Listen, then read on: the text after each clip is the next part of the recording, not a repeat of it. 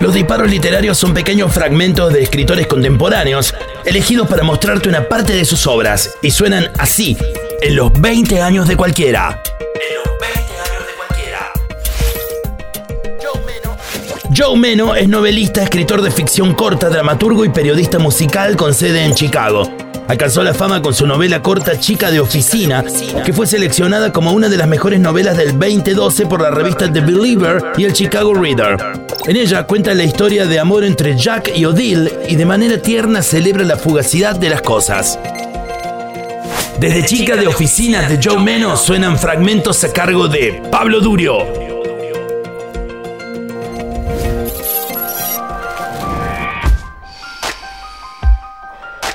Entonces, en su bicicleta. Y luego desatan sus bicicletas y siguen sin hablarse, y ella parte hacia la nieve sin decir una palabra. Y Jack no sabe qué hacer, así que la sigue a cierta distancia. Y ella tiene puesta su falda gris y las medias negras y va andando hacia su departamento mientras él piensa qué podría decirle ahora. Y unos segundos después, la bicicleta de Odile resbala en la nieve y ella choca contra un auto estacionado y empieza a gritar. Él se siente avergonzado de verla gritar de ese modo y también culpable por haberla visto y sabe que de alguna forma es responsable de que ella esté ahí parada en la calle gritando. Y entonces se frena y da la vuelta lo más rápido que puede.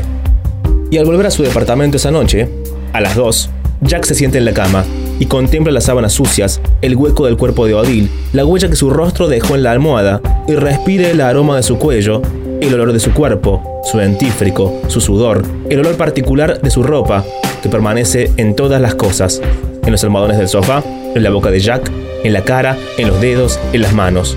Y se levanta y se queda de pie en el pequeño pasillo que lleva a la sala y observa las cajas y cajas de cintas, cajas de zapatos por todas partes, en altas torres que llenan todas las esquinas, dispuestas a lo largo de cada pared, desde la puerta hasta el baño. Y se pone los zapatos y comienza a llevarlas fuera en pilas de 8 o 9, haciendo equilibrio con los brazos, y las saca de su departamento hacia el vestíbulo y hacia la rampa de la basura, y abre la puerta mugrienta de la rampa y una por una deja que las cajas se deslicen hacia abajo.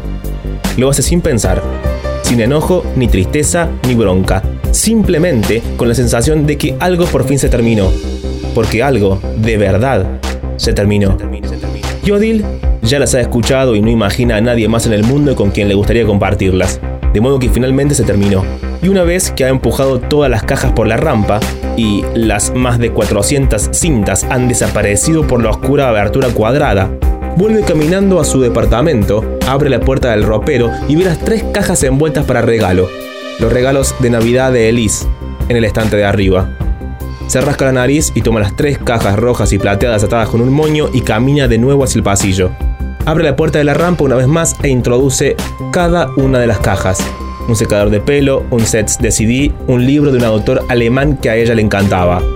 Y luego cierra la puerta metálica de un golpe. Y se frota las manos en las rodillas del pantalón y vuelve a su departamento. Por un minuto entero se queda parado ahí, mirando las paredes, el suelo, los pasillos, ahora despejados y completamente desnudos. Años de luz solar en la pared orientada al sur han trazado el contorno de algunas pilas de cajas en la pared que mira al norte. De modo que todavía queda una figura, la sombra de un horizonte imaginario, y él se queda quieto y mira alrededor y suspira, contento consigo mismo por un momento. Y entonces observa la contestadora de teléfono apoyada sobre la mesa y piensa en grabar algo encima del mensaje de voz de Ellis. Pero no lo hace todavía. Lo hará, pero no aún. Y después camina hasta su escritorio y toma el lápiz y se pone a trabajar en su guion.